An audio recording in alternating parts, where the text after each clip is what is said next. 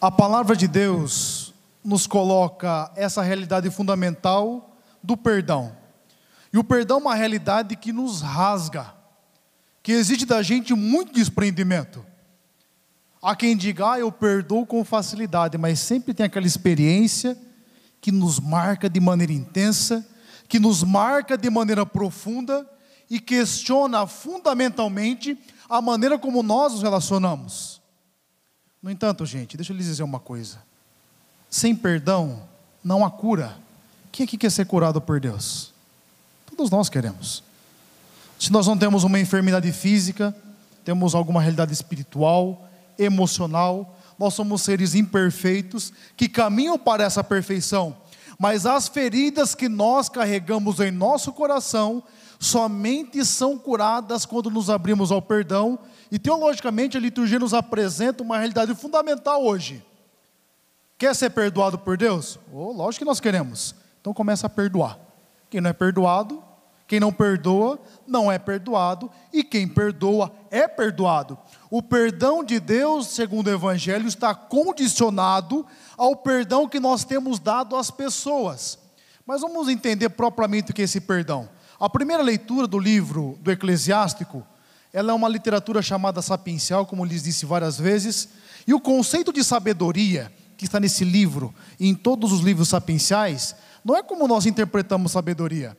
Para a gente, quem que é o sábio? Alguém que estudou muito, que tem muito conceito, que conhece diversas correntes filosóficas, teológicas, literárias e que está em condição de, de certa forma, apresentar um caminho. Isso para a gente é sábio, mas não é esse tipo de sabedoria que a palavra fala.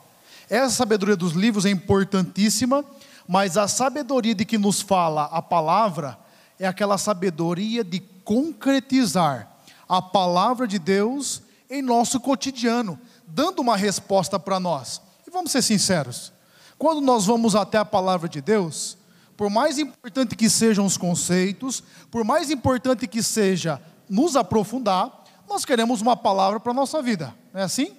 Nós queremos mostrar qual que é a pertinência daquilo que estamos ouvindo, o nosso cotidiano. E essa é a preocupação do autor do livro do Eclesiástico, que se chamava Jesus Ben aqui. E qual que é propriamente a demanda que ele nos manda? Ele diz o seguinte: o rancor e a raiva são realidades que até os pecadores, até aqueles que não caminham para Deus, procuram evitar. E é verdade. Eu não conheço ninguém que fala, ah, estou com a vontade de sentir uma raiva hoje. É assim. Ninguém pede. Até porque não precisa, né? Basta acordar, pôr o pé no chão, você vai ter um monte de oportunidade de passar raiva. Nem precisa. Ninguém, gente. Todo mundo evita a raiva, todo mundo evita o rancor. Alguém que gosta de sentir raiva? A grande questão é por que, que a gente guarda então dentro de nós? Por que, que a gente guarda raiva e rancor? Sendo que a gente não gosta desse tipo de sentimento. E olha o que vai dizer ainda o livro do Eclesiastes. Ele fala: ó, como você quer ser curado por Deus se você tem raiva do seu irmão? Deus não vai te curar, não. É preciso nós tirarmos de nós tudo aquilo que é negativo, tudo aquilo que não é da presença do Senhor, para que a saúde de Deus se manifeste em nosso coração, se manifeste em nossa vida, se manifeste em nossa história. O Evangelho nos dá propriamente como acontece esse perdão. Eu sei que talvez você está se perguntando, mas padre, eu passei por inúmeras experiências da minha vida, eu passei por muita coisa dolorosa, eu passei por umas situações que só de lembrar que a pessoa existe, eu passo mal. Tem situações assim, tem ou não tem, gente? Tem umas coisas difíceis na vida nossa. No entanto, por mais doloroso que seja, se nós não mexemos essa ferida e a curamos com amor, o desastre é ainda maior. E a dúvida que Pedro tem é a dúvida que está no meu e que está no seu coração, de diversas maneiras. Pedro pergunta para Jesus: Senhor, eu devo perdoar esse povo que fica me fazendo mal até quantas vezes? Quantas vezes? Sete vezes, que é o número da perfeição? O senhor fala até sete vezes, não, Pedro. Porque Pedro está querendo dizer o seguinte: Senhor, será que a partir do limite eu posso dar uma bufetada? É aceitável? Não tem nem fair play, pode ir para cima. Será que tem algum momento que eu não preciso mais olhar na cara da pessoa? que eu posso negligenciar, posso discriminar da minha vida, tem esse momento? Eu não tenho, Senhor. Você fala, não, Pedro, você não tem que perdoar sete vezes, mas até setenta vezes sete, ou seja, perdoar sempre, Sabe por que Jesus está falando isso? Porque Ele quer que você tenha um coração curado, porque Ele quer que você tenha uma vida plena de realização, uma vida que não é um acúmulo de experiências dolorosas, e tem gente que é assim, tem gente que caminha no mundo, parece, só olha pelo retrovisor, só olha para trás. Não. O Senhor quer um coração curado porque o Senhor quer gente resolvida. Deixa eu lhe falar uma coisa: o que atrapalha a vida da pessoa e a vida dos outros não é gente que tem problema. Todo mundo aqui tem problema. Se você não tem, louvado seja Deus, que Deus te conserve assim. Todo mundo tem. A grande questão é gente mal resolvida, desculpa o jeito que eu vou dizer, gente mal resolvida só enche o saco porque ela não se resolve e não resolve o redor onde ela está. E ser resolvido, gente, é conseguir lidar com esses dramas na realidade. Tem coisa que nós chamamos de problema, eu tenho lhes dito sempre isso, mas é vida, acontece, é ou não é? Do mesmo jeito que acontecem coisas boas, e louvado seja Deus quando acontecem coisas boas, também acontecem coisas ruins, e louvado seja Deus também pelas coisas ruins. Nós precisamos do nosso coração tirar tudo aquilo que é negativo, tudo aquilo que é rancor, tudo aquilo que é raiva. E o Senhor é muito sábio quando nos apresenta essa parábola. Sabe por quê? Esse patrão aí é Deus, que nós fomos até Ele com uma dívida muito grande dos nossos pecados, das traições que nós fazemos aos seus preceitos. Nós fomos até Deus e o que Ele fez conosco? Perdoou tudo. Deus nos perdoou de tudo. E quem nós somos no nosso cotidiano? Esse empregado perverso, que cobra do outro sem moedinha, enquanto Deus tem nos perdoado fortunas, fortunas, fortunas. É muito bonito o salmo de hoje. Deus não nos trata como exigem nossas faltas, nem nos pune à proporção dos nossos crimes, dos nossos pecados. Ele é misericórdia. E por que que nós gostamos de experimentar a sua misericórdia, mas não nos propomos a viver essa graça de perdoar. Eu vou repetir, eu sei que existem experiências dolorosas, difíceis, e que de certa forma nós temos muito mais dificuldade de perdoar. Mas uma compreensão equivocada que nós temos de perdão é a seguinte: a gente pensa que perdoar é esquecer, é assim. Tanto que o povo fala, perdoei, mas não esqueci. Não é assim que se fala? Eu perdoei, mas eu lembro. Graças a Deus você lembra. O dia que você esquecer, vai estar com outro problema, fora a falta de perdão. Você vai lembrar do fato. Agora, o perdão faz com que a afetividade, a repercussão do fato não seja mais negativa no seu coração. E nós precisamos pedir que Deus dilate nosso coração. Lembrando, gente, perdoar não é dizer que aquilo que aconteceu não teve erro. Sabe o que, que tem mais nos impossibilitado de perdoar? Eu vejo nos atendimentos a pessoa fica perguntando: Mas por que, padre? Por que comigo? Por que desse jeito? Eu que fiz isso, eu que fiz aquilo outro. Por que? Eu fiz tudo direitinho, eu amei, eu cuidei. Gente, tem porquê que a gente não vai saber. Não tem como saber. Mesmo as desgraças, desculpa essa palavra, que acontece no nosso meio. Eu tenho dito nas missas um exemplo da minha família. Em 93, eu tinha um aninho só em 93, dezembro. Eu, eu falo, né, porque o padre só está desse jeito porque rodou muito com o pneu murcho no pedregulho, vai ter 27 anos só. Eu perdi um irmão de acidente em 5 de dezembro de 93. E tinha 11 aninhos. Foi entregar panfleto, queria trabalhar. Na época, o motorista embriagado, capotou o carro. Imagina, morreu meu irmão de 11 aninhos, outro menino de 11 anos também, e morreu também um motorista. E você imagina, quem é pai e quem é mãe sabe o que é numa família você perdeu um menino ainda de novinho, na flor da idade. Meu irmão era um menino que esportista, fazia karatê, natação, enfim, muito conhecido na cidade, ganhava medalha. O povo tinha muito carinho. Na época foi um baque estrutural na família. E a minha mãe, que conseguiu segurar as pontas, conseguiu caminhar, lógico, gradativamente, ela só conseguiu fazer isso porque parou de perguntar os porquês. Ficou perguntando dos porquês. Aceitou o que aconteceu, encheu o coração de amor, siga em frente. Sabe qual que é? Desculpa se a palavra vai ser pesada. A hipocrisia que nós vivemos. A desgraça não nos afeta enquanto acontece no lar do outro. Ah, porque morreu não sei quando a família do outro, a gente não se afeta, a gente não chora. Vira notícia, vira índice.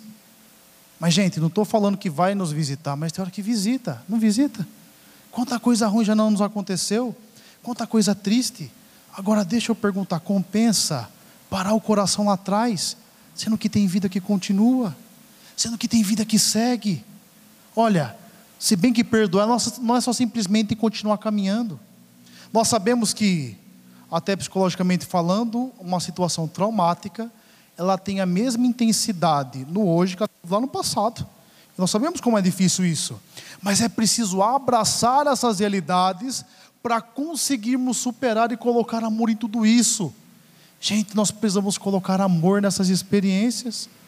E nós precisamos começar, tal como o padre dizia semana passada, a tratar os problemas desse jeito. Há muita coisa mal resolvida dentro de nós, há muita situação difícil que nós precisamos resolver, mas a grande questão, se a falta de perdão é difícil, e eu sei que é, a dificuldade que nós temos de verbalizar os sentimentos é muito maior. Quantos de nós, até os casais que se conhecem há tanto tempo, tem medo de falar um com o outro? O que aconteceu, o que não aconteceu? E nós transformamos as nossas conversas em momentos de de tirar farpa um do outro. Vamos parar com isso. Nós precisamos aprender a perdoar. Eu sei que sempre vão ter brigas nos relacionamentos, nas amizades. O que eu brinco que não pode acontecer é briga retrospectiva. Você briga no hoje e faz a retrospectiva dos 50 anos que você conhece a pessoa assim, ó. Tudo moeda de troca, e vai falando o que aconteceu, isso não pode acontecer. O perdão quer nos possibilitar fazer uma experiência nova. E se você quer experimentar, a cura do Senhor na sua vida, começa a perdoar. E para encerrar, entenda uma coisa: perdão é processo, gente. Não pense que você sai da missa, ó, oh, padre, eu vou perdoar fulano cicrano, minha vida vai ficar tranquila. Não. Vai ter vezes que você vai ver a pessoa, você vai ter a sua frio. Vai ter vezes que você vai pessoa, o seu corpo vai sentir, dependendo do que foi que lhe aconteceu. Vai ter vezes que você vai ver fulano ou cicrano, talvez alguém te fez muito mal, e vai te fazer mal. Gente, isso é realidade, algo nos afetou, e, portanto, é natural que isso nos machuque. E o que significa caminhar no perdão? É entregar constantemente a Deus esse sentimento e perguntar: fala, Senhor, me dá força para continuar caminhando e reza pela pessoa. Reza por essa situação difícil. Coloque amor na experiência de dor que você teve, que com certeza o Senhor vai curar, e ao mesmo tempo tenha paciência com o teu tempo, o de Deus nós temos um tempo. Nós temos, olha, se tem uma geração que é não só ansiosa, mas imediatista com as experiências pessoais, somos nós. Nós nos cobramos uma força extraordinária, desumana, como se tudo que nos aconteceu não podia nos afetar, porque nós somos fortes, nós não podemos afetar. Essa visão de ser humano é mentirosa. Nós nos afetamos sim. Nós nos machucamos sim com uma palavra, com uma experiência, com algumas realidades, e nós temos que entender que resolver isso é abraçar e deixar que Deus cure e não parar na situação. Vamos viver com realidade, gente. A vida é difícil, não é? Tem momentos tranquilos, tem, mas é uma luta diária.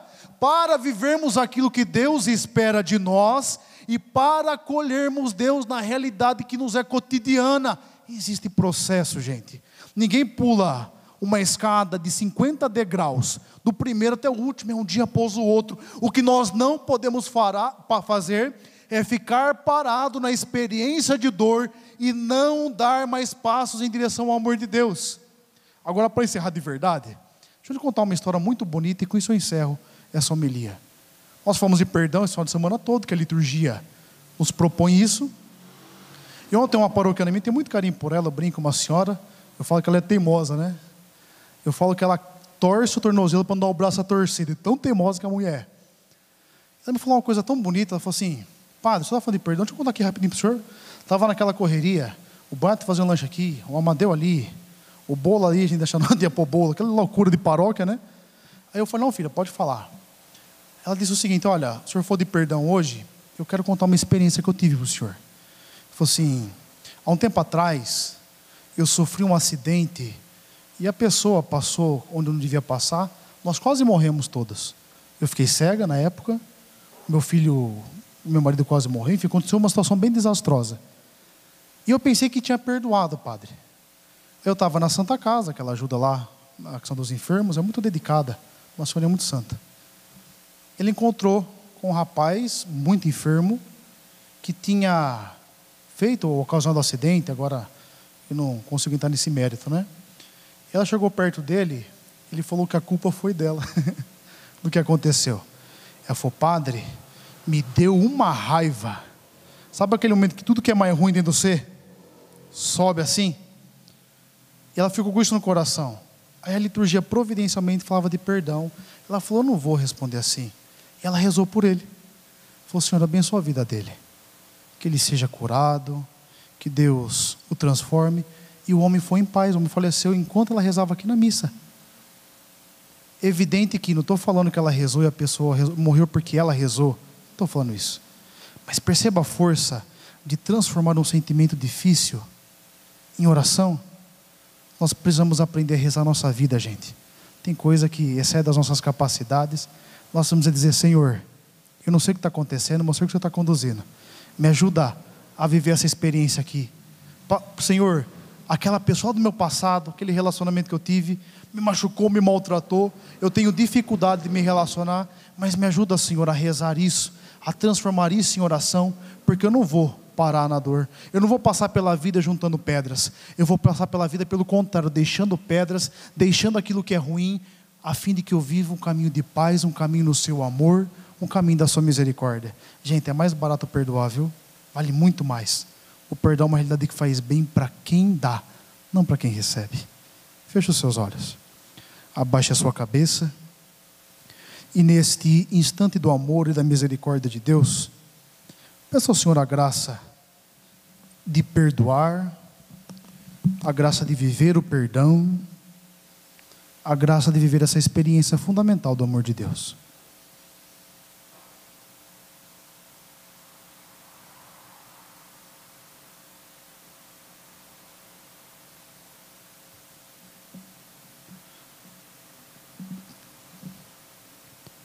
Amém?